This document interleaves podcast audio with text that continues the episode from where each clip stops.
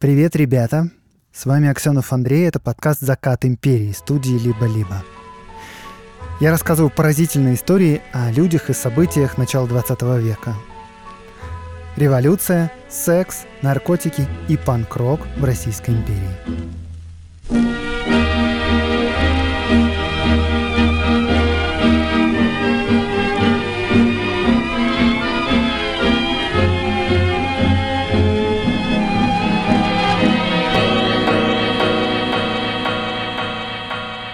Высочайший манифест. Божией милостью мы, Иоанн I и родитель мой, Александр, сын императора Александра II, цари российские, объявляем армии нашей и флоту, что всемогущему благоугодно возвести Иоанна на престол царей российских и восстановить патриархальный порядок. Я, Иоанн, согласно воле всемогущего, объявляю себя законным царем российским, и восшествие мое на престол царей российских узаконил в 26-й день месяца декабря 1916 года от Рождества Христова.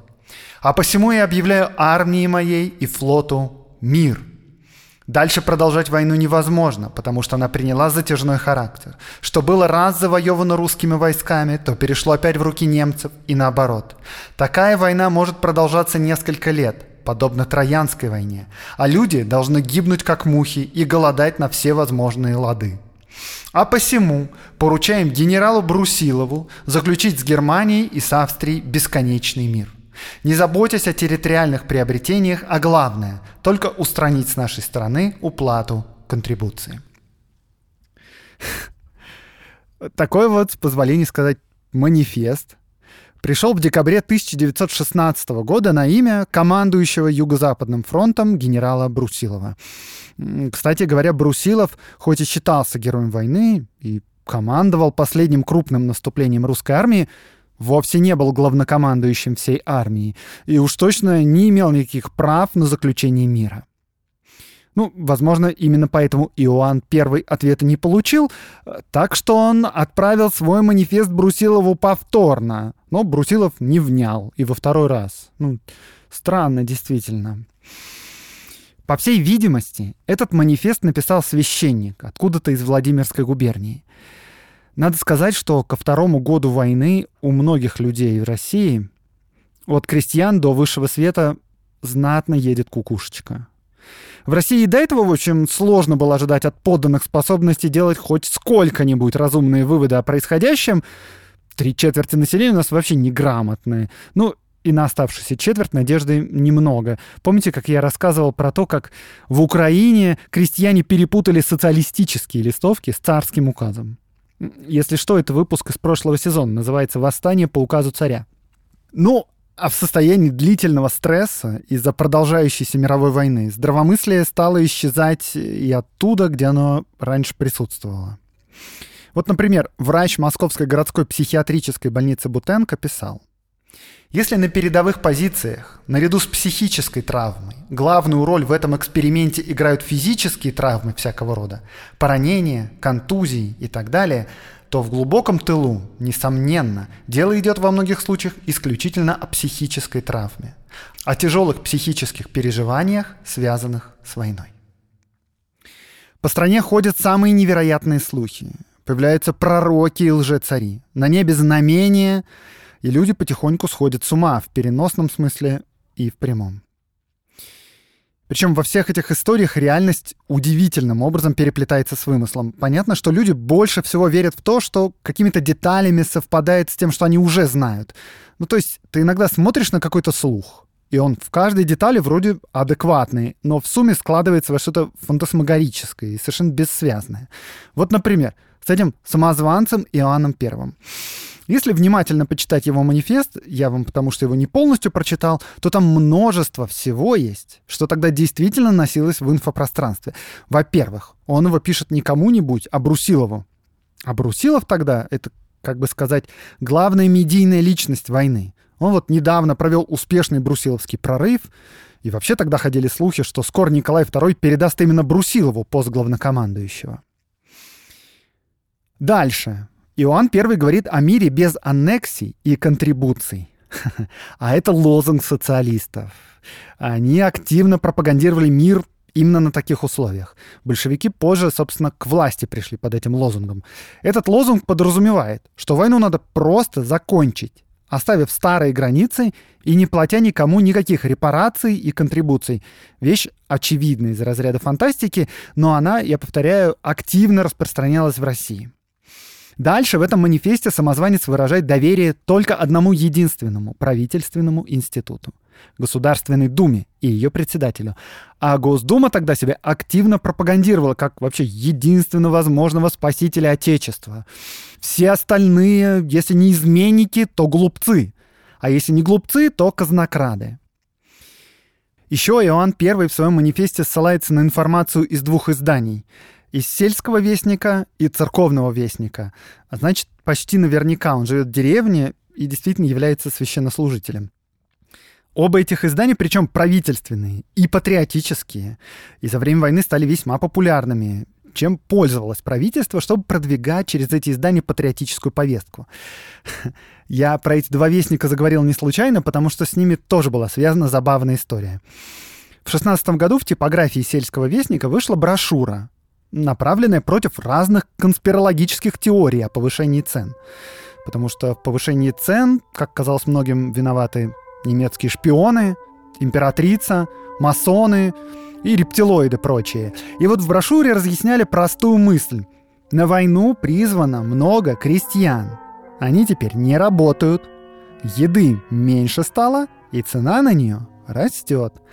А, но народ, впрочем, из этой брошюры сделал свои выводы – для того, чтобы цены понизились, надо войну закончить и вернуть крестьян на поля, что, в принципе, логично, но, кажется, не такие выводы хотело бы видеть правительство. Итак, как вы понимаете, после этого вступления я вам сегодня буду рассказывать о множестве фантастических и не очень фантастических идей, событий, слухов и вообще воззрений, которые носились в тылу, в воздухе во время Первой мировой войны.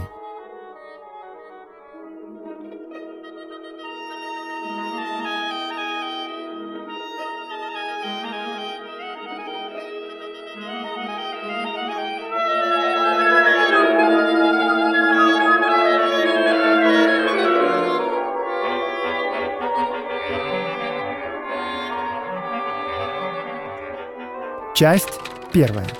Предсказания и предсказатели. Надо сказать, что пресса и до войны, зачастую не отличавшаяся качеством, после 2014 года откровенно сдала. Ну, нет, были, конечно, разумные издания и журналисты, которые сохраняли здравый смысл, но вместе с тем, бывало, публиковались разного рода пророчества от оккультистов и предсказателей даже. Я вот год назад как-то рассказывал про оккультиста Числава Чинского. Так вот, его пророчества о скорой победе русского оружия печатались в биржевых ведомостях. А это такая уважаемая либеральная газета с большим тиражом. Если людям хочется верить в победу, то надо дать им такую возможность. если реальными новостями с фронта это обеспечить, ну, как бы сложно, то вот, пожалуйста, новости из альтернативной вселенной. Та же газета «Биржевые ведомости» публиковала истории, вот, например, такого рода. Жила-была в Париже скрипачка по фамилии Реми. Ее мужа отправили на фронт, и перед отъездом он сказал жене, «Если меня убьют на войне, я дам тебе знать об этом прежде, чем ты получишь официальное извещение». Француженка ждала мужа, ждала, и с тоски не могла заставить себя играть музыку. Но в один день все же открыла футляр скрипки и в то же мгновение на инструменте лопнули две струны — ре и ми. На следующий день она получила официальное уведомление о том, что ее муж, сержант Реми, погиб. Не знаю, как вам, мне это напоминает истории, которые дети в детском лагере рассказывают на Королевскую ночь друг другу. Довольно мило и романтично. Жаль только, что неправда.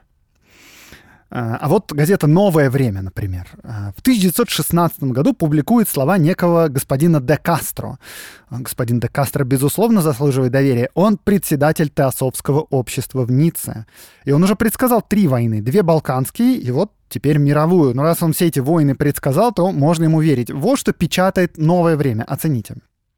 Третья война, великая, в которой участвует и Россия, где ей придется много страдать, пострадают и все европейские державы. Россия же выйдет великой и сильной. И в этой войне произойдет большой переворот в славянских странах. О Болгарии я ничего не скажу, но вот Сербия займет первое место среди второстепенных славянских держав. Когда Турция будет сокрушена и изгнана из Европы в Азию, и христианский крест появится на Святой Софии. Турки уйдут из Константинополя. Верьте, ребята, у славянства блестящее будущее. Председатель Таосовского общества не может ошибаться. И, да, я напоминаю, что это не в журнале «Оккультист» написано.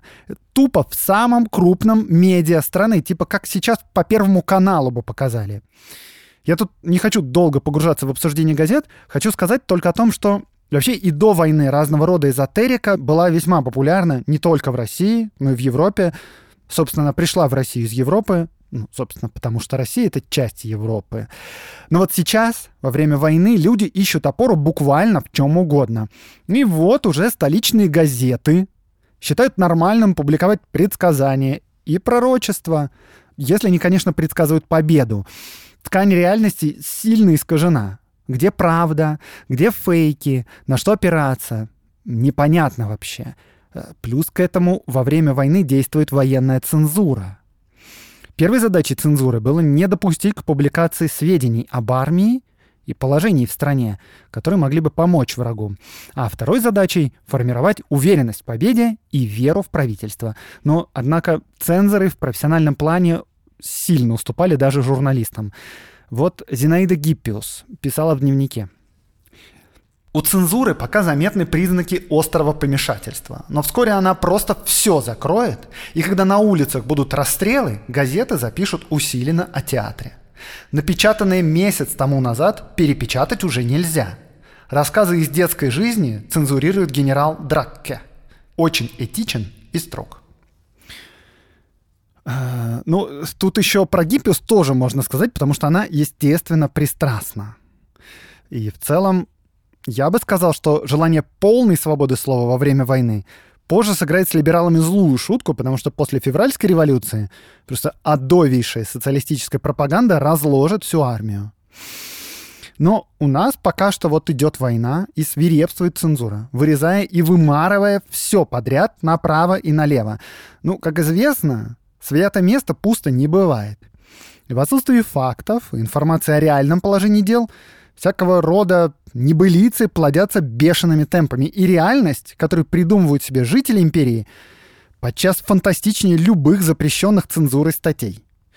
Там и здесь появляются предсказатели на любой вкус и кошелек. Самой главной аудиторией, конечно, у них были солдатские жены. Вот в Питере был некий дядя Миша, который поначалу гадал кухаркам и горничным на картах по 30 копеек за сеанс, но по мере роста популярности к нему уже пошла образованная публика. И он поднял ценник до 1 рубля. Причем клиентов было столько, что дядя Миша оптимизировал процесс, карты уже не доставал и гадал просто поглядев на лицо. Или вот газета «День» пишет о неком иеромонахе Палладии из города Кашина. С раннего утра и до позднего вечера около кельи предсказателя можно видеть громадную толпу крестьян. Начинается прием. В келью вваливается толпа человек в 20-30. Принятые на приеме не могут уже выйти в дверь вследствие напора другой еще большей партии, а потому все лезут в окно. За труды предсказателю платят кто сколько может и кладут в кружку. Собранные же деньги якобы идут в монастырский доход. «Батюшка, благослови, вот у меня сынок на войне девятый месяц, и весточки нет. Жив ли он?» «И Ваню тебе жалко?» «И Ваню жалко. Оба в окопах сидят», многозначительно заявляет предсказатель. Есть сведения, что даже среди ссыльных в Енисейской губернии входит в моду гадание. Э, в письмах есть сообщение, что среди уголовников встречаются теперь хироманты – которые гадают по руке, и что это занятие оказывается более доходным, чем кузнечное дело.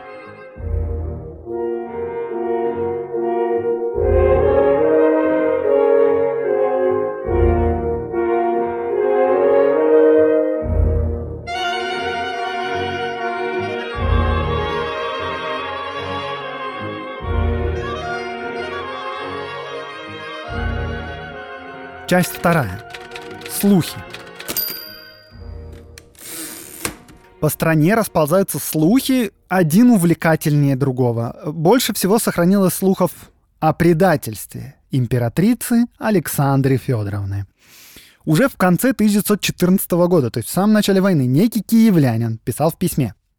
Петрограде по ее тайной инициативе было разбросано 150 летучек. Она все скорбит о своем Фатерлянде, призывающий народ заявить требования о скорейшем мире. Может быть, наболтали злые языки. Сомневается еще, молодец.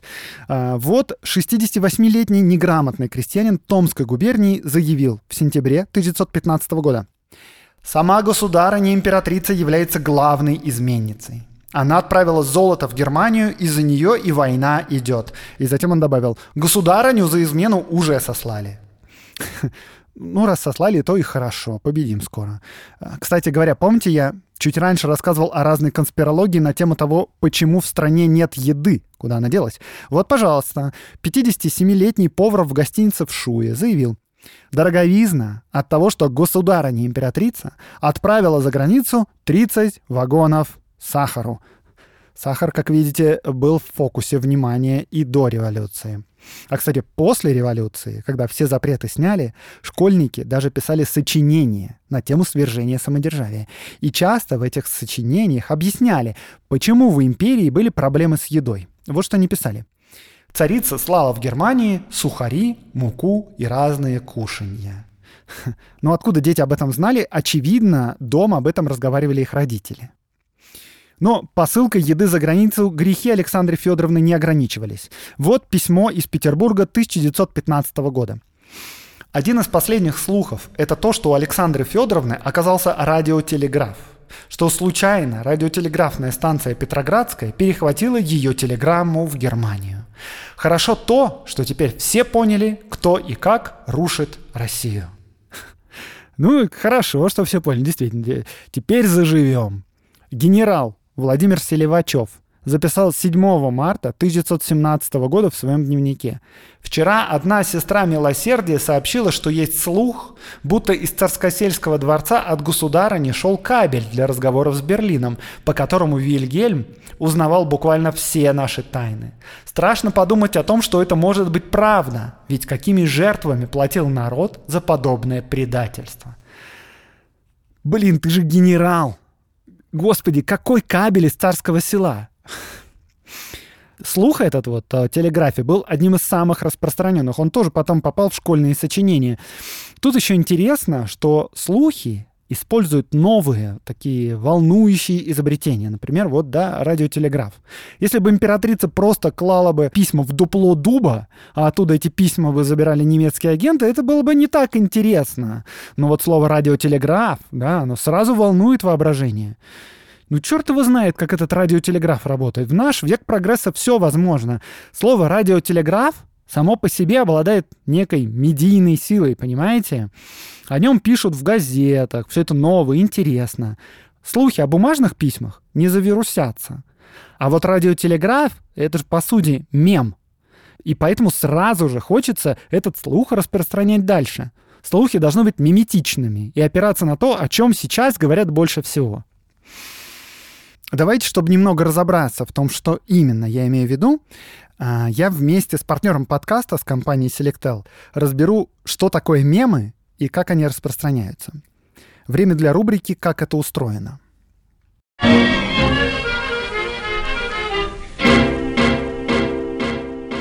В массе своей мы сейчас под словом «мем» понимаем просто смешную картинку, которую все кидают друг другу в мессенджерах. Так вот, ключевое в этом то, что мы кидаем картинку друг другу, и она путешествует по интернету — а не то, что она смешная и что это картинка. А, понятие «мем» ввел ученый Ричард Докинс в 70-е годы 20 века. Это слово означает «единица передачи культурной информации, распространяемая от одного человека к другому посредством научения, имитации и другого». То есть мем — это буквально то, что носится в воздухе, то, что обсуждается в медиа, то, что мы посылаем друг другу в мессенджерах, то, что люди обсуждают в очередях.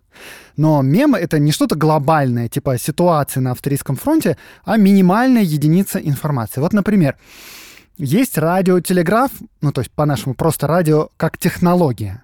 А есть радиотелеграф как мем. Сейчас это мем слабый, э, в том плане, что он плохо и медленно распространяется в информационном пространстве. А вот в начале 20 века это такая модная, обсуждаемая вещь. И если использовать это слово в любом тексте или в любом сообщении, то этот текст сразу начнет гораздо быстрее распространяться из-за его повышенной миметичности.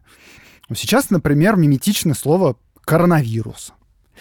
При этом не обязательно кто-то специально прям добавляет мемы в такие тексты и слухи они просто распространяются лучше из-за того, что в них есть мемы. И поэтому они чаще доходят до нас. Но сейчас, конечно, современные маркетологи обильно приправляют мемами свои тексты, чтобы они, естественно, быстрее расходились, вирусились. Э, надо сказать, что с появлением интернета многие мемы стали распространяться намного быстрее, чем раньше. Но вместе с тем жизненный цикл этих мемов стал гораздо меньше. Ну, то есть есть мемы, которые живут 2000 лет. Потому что, например, Иисус Христос — это тоже мем.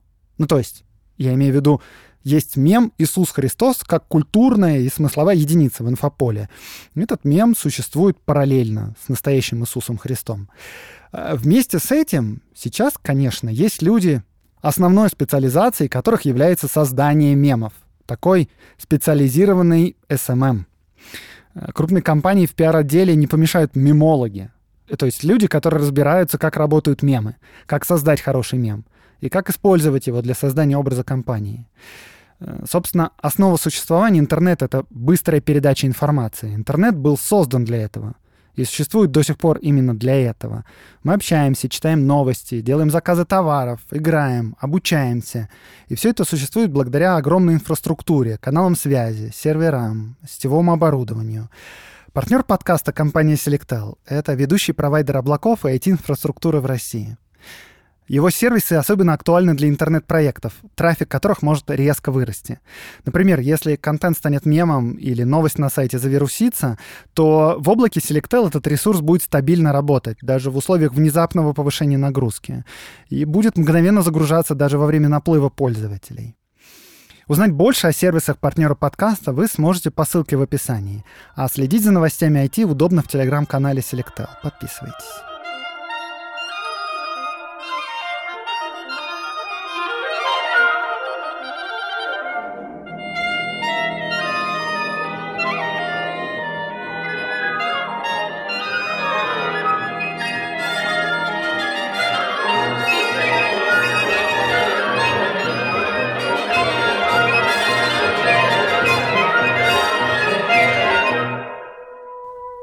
Я тут, кстати, хочу рассказать об еще одном слухе, посвященном мощнейшему мему. И мем этот черный передел. да, опять. Я несколько раз уже рассказывал, что это такое. Подробнее всего в выпусках «Один год из жизни крестьянина» и «Восстание по указу царя». Это тот самый выпуск, где крестьяне перепутали указ царя и социалистическую листовку. Ну, в общем, посмотрите, что говорится в отчетной справке Тамбовского губернатора в Министерство внутренних дел в феврале 1915 года. В некоторых уездах распространились слухи о предстоящем будто бы после войны по повелению государя-императора на деле всех крестьян с землей, отобранной у помещиков, кои собирают якобы между собой деньги для посылки в Германию – Крестьяне начинают тяготиться продолжительностью войны и выражают сомнения в благоприятном ее исходе. Огромное количество слухов ходило о том, что после войны, наконец, наступит время черного передела. Собственно говоря, черный передел и наступил. Но не после войны, а после февральской революции. И не по какому-то там закону или велению государя, а просто по факту. Крестьяне просто летом сами начали делить землю. Больше того, фронт летом 1917 года посыпался во многом из-за того, что крестьяне бежали с фронта домой. Почему? Потому что настало время черного передела, и если опоздать, то останешься без земли. Но не только крестьяне занимались разного рода мифологией. Вот, например, Великий князь Николай Михайлович, двоюрный дядя Николая II, еще в самом начале войны, в сентябре 1914 года, изучал генеалогию Александры Федоровны, чтобы доказать, что она предательница. Сделал целую графику, где отметил влияние, гессенские, прусские, мекленбургские, альденбургские и так далее. Причем вреднее всех я признаю гессенские на Александру Федоровну, которая в душе осталась немкой, была всячески против войны до последней минуты и всячески старалась оттянуть момент разрыва. Ну то есть, конспирологическое мышление не зависит от уровня образованности – Необразованный верит, что царица отправляет в Германию вагоны с сахаром, а образованный инфографику чертит с разной генеалогией. Кстати, если вы задумались о том, почему именно об императрице ходило много слухов, то это легко объяснить. Да, она, конечно, не пользовалась общественными симпатиями, но не только в этом дело. Просто полиция следила за любыми упоминаниями о членах императорской семьи. Собственно, в империи была статья уголовного уложения за оскорбление царствующего императора, императрицы или наследника престола. До восьми лет, между прочим. А, ну вот, и дело, в общем-то, состояло в том, что полиция эти разговоры все расследовала. А если расследовала, то документировала. Ну, то есть, а теперь мы можем об этом прочитать. И надо сказать, что дикие слухи, которые ходили тогда по империи, были иногда даже на руку государству. Вот, например, из отчета тайной полиции. Общественное мнение, руководимое левыми влияниями, обращается против центральной власти. Причем непроверенные злонамеренные слухи разрастаются до инсинуаций против самого двора. Все спорят, но в сущности никто точно не знает, что он отрицает и с чем соглашается. Причем несогласие фатально разъединяет интеллигентную среду в момент острого напряжения войны, когда необходимы единение и солидарность.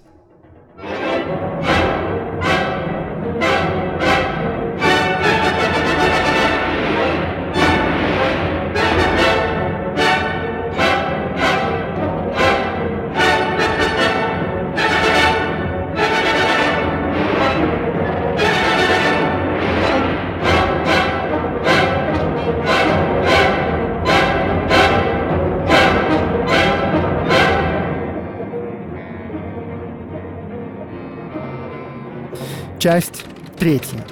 Тревожность. Как вы могли заметить, я сегодня не говорю о том, что происходит на фронте, только о том, что делается внутри страны.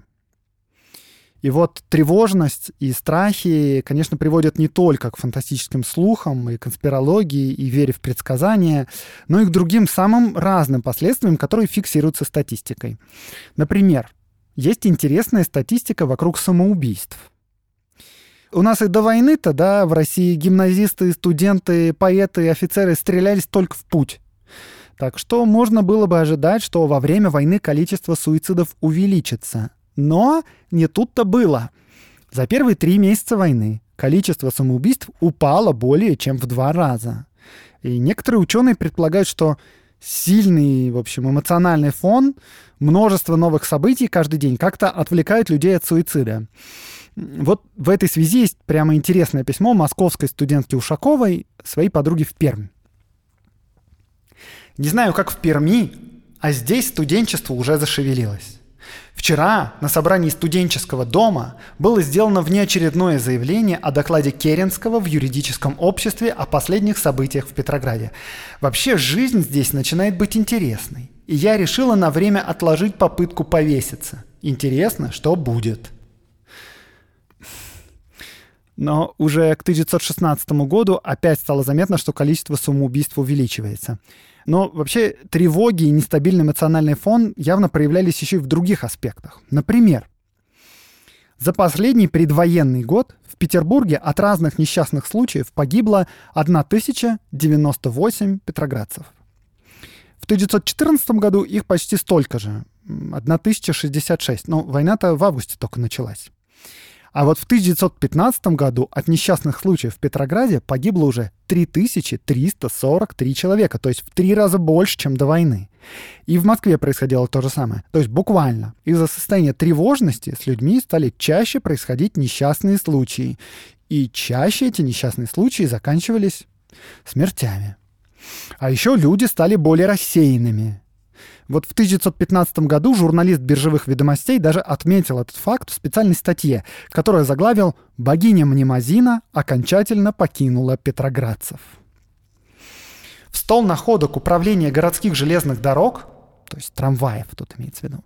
С 1 января по 16 июля 1915 года поступили 1403 забытые вещи.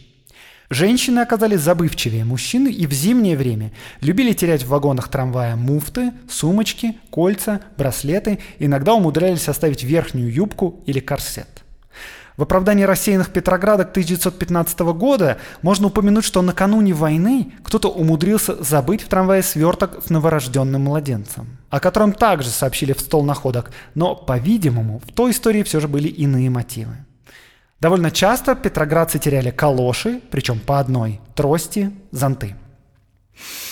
Так что, ребята, если сейчас вы чаще, чем раньше, бьетесь мизинцами о ножки стульев, теряете зонты и браслеты, то это все простительно. Прощайте себе.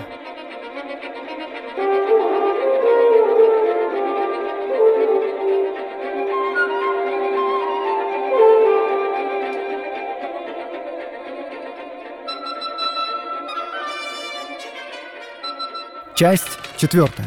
Аферисты. Как всегда, в таких случаях появлялись люди, которые использовали всеобщее ну, не очень нормальное состояние для собственной выгоды.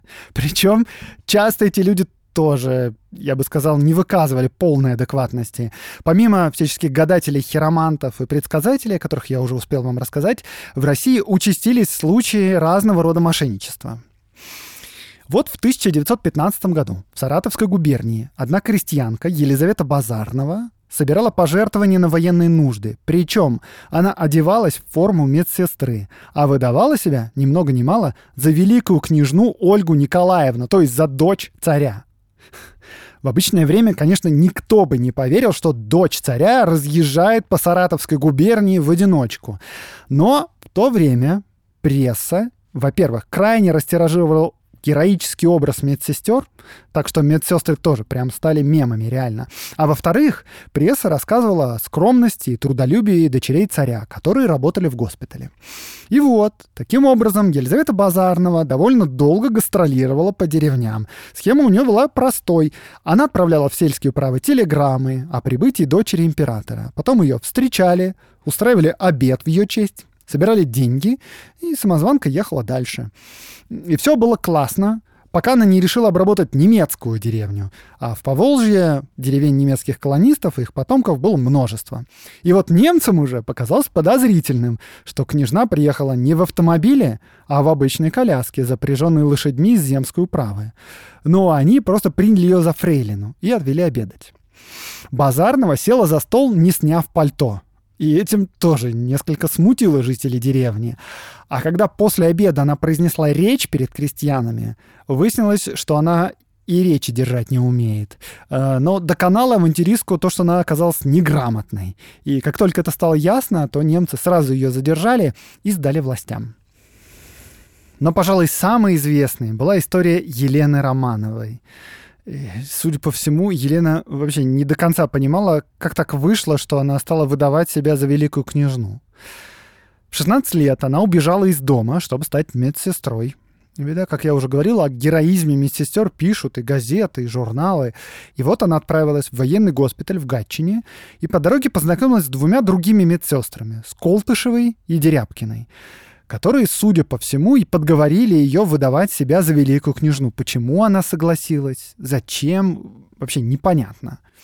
В общем, эти Колтышева и Дерябкина наняли Романова и лучшего извозчика и отправили ее на железнодорожную станцию Александровская Октябрьской железной дороги.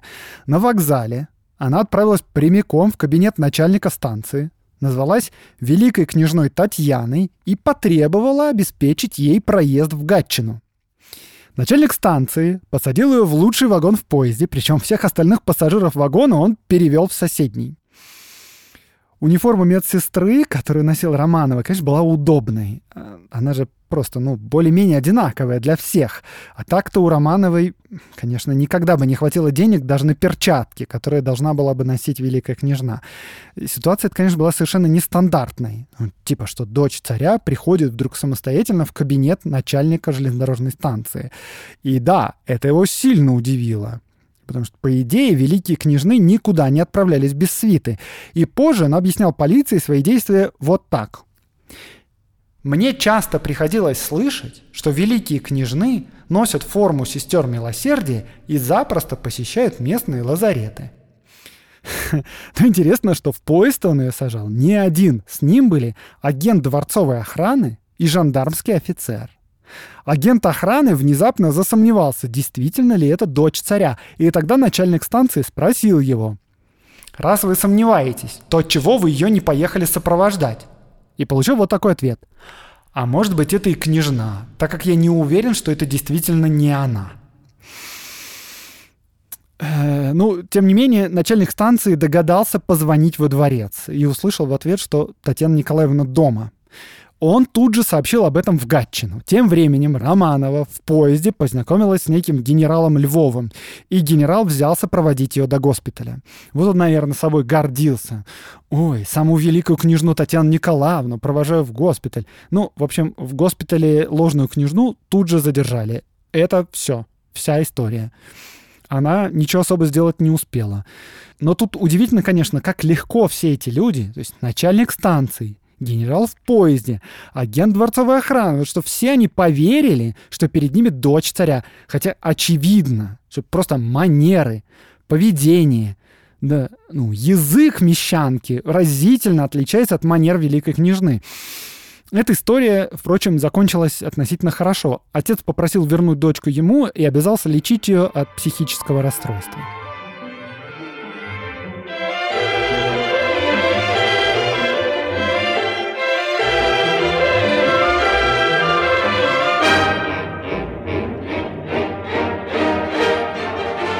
Послесловие. Рациональность и черный лебедь. Под конец я вам хочу рассказать об еще одном предсказании, причем, что довольно неожиданно, предсказателем здесь выступает знаменитый писатель-фантаст Герберт Уэллс. Герберт Уэллс — это вам, знаете, не председатель Теософского общества. Это разумный и рациональный человек, умеющий работать с источниками. И вот его предсказание было переведено с английского и напечатано в новом времени в сентябре 1916 года. И вот вам обстановка в это время. Война идет уже больше, чем два года. Становится очевидно, что Германия не сможет победить. Потому что эта война стала войной на истощение. А Германия, зажатая в середине Европы, просто не может кормить себя. Впереди будет тяжелейшая зима 16-18 года. Она войдет в историю Германии как брюквенная зима. На весну будет назначено крупное одновременное наступление армий Англии, Франции и России. И страны Антанты, да, измученные, да, ослабленные, но все же они смогли нарастить промышленное военное производство. К весне их армии получат новые пополнения, фураж, вооружение, все, что нужно. Итак, в общем, вот Герберт Уэллс пишет осенью. Хотя я и рискую своей репутацией предсказателя, но полагаю, что в ноябре немцы начнут сдавать, а через 7 месяцев война закончится. На вопрос, каковы причины, заставляющие его так думать, Уэльс ответил. «Я думаю, это по ста причинам. Из них, главным образом, потому что я видел чудесную организацию французского фронта. Господство в воздухе обеспечено за нашими авиаторами. Я был тому свидетелем и даже скажу исключительное господство. Затем фотографии с аэропланов, производимые французами, представляют собой чудо искусства. Наконец, французский артиллерийский огонь методически и математически уничтожает неприятельские батареи. Но, к сожалению, Герберт Уэллс ошибся. Как и ошиблись прочие предсказатели, хотя его расчеты вполне рациональны. Потому что в феврале 1917 года произойдет событие типа «черный лебедь». То есть нечто неожиданное, что сильно спутает карты. И да, это событие революция в России. И в результате полного развала фронта со стороны России Германия сможет перегруппироваться, получит доступ к украинскому хлебу, и война продлится еще два года, а вовсе не семь месяцев. Так что иррациональность не панацея. В таких ситуациях самое лучшее, что мы можем делать, это беречь себя, беречь друзей и родных, помогать другим и сохранить то, что мы можем сохранить.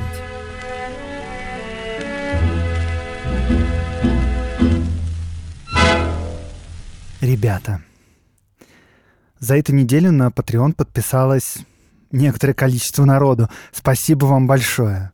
А еще я получил в личку много всяких сообщений от людей, которые хотели бы поддержать подкасты из России. И с вашей помощью я нашел сервис. Он называется Boosty. Ссылка в описании этого выпуска. Если вы живете в России, то вы можете подписаться на подкаст «Закат империи», и на Boosty я буду выкладывать так же, как и на Patreon е, дополнительные материалы к каждому выпуску в аудио, а также разные истории о том, что происходит со мной, с подкастом, и истории из начала 20 века, конечно, тоже. Да, а если вы живете за границей, то призываю вас поддержать подкаст на Патреоне. И, кстати говоря, если вы слушаете подкаст в Apple подкастах, то вы можете сделать подписку на дополнительные материалы от студии «Либо-либо». Там просто одну кнопочку надо нажать. И вместе с дополнительными аудиоматериалами, послекастами, вы сможете слушать дополнительные материалы от других подкастов студии «Либо-либо». Например, от «Запуска завтра». И подписку Apple подкастам можно, кстати, оплачивать с карты МИР или даже с телефона туда бросать деньги. В общем, спасибо всем большое, берегите себя.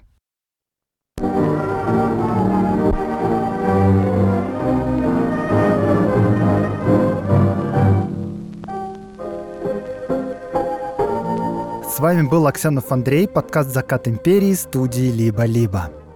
Этот выпуск мне помогали готовить Катерина Серебренникова, редактор, Никита Дешевых, факт-чек. Подписывайтесь на Patreon, на Boosty, в Apple подкастах подписывайтесь. Спасибо вам и до встречи через неделю.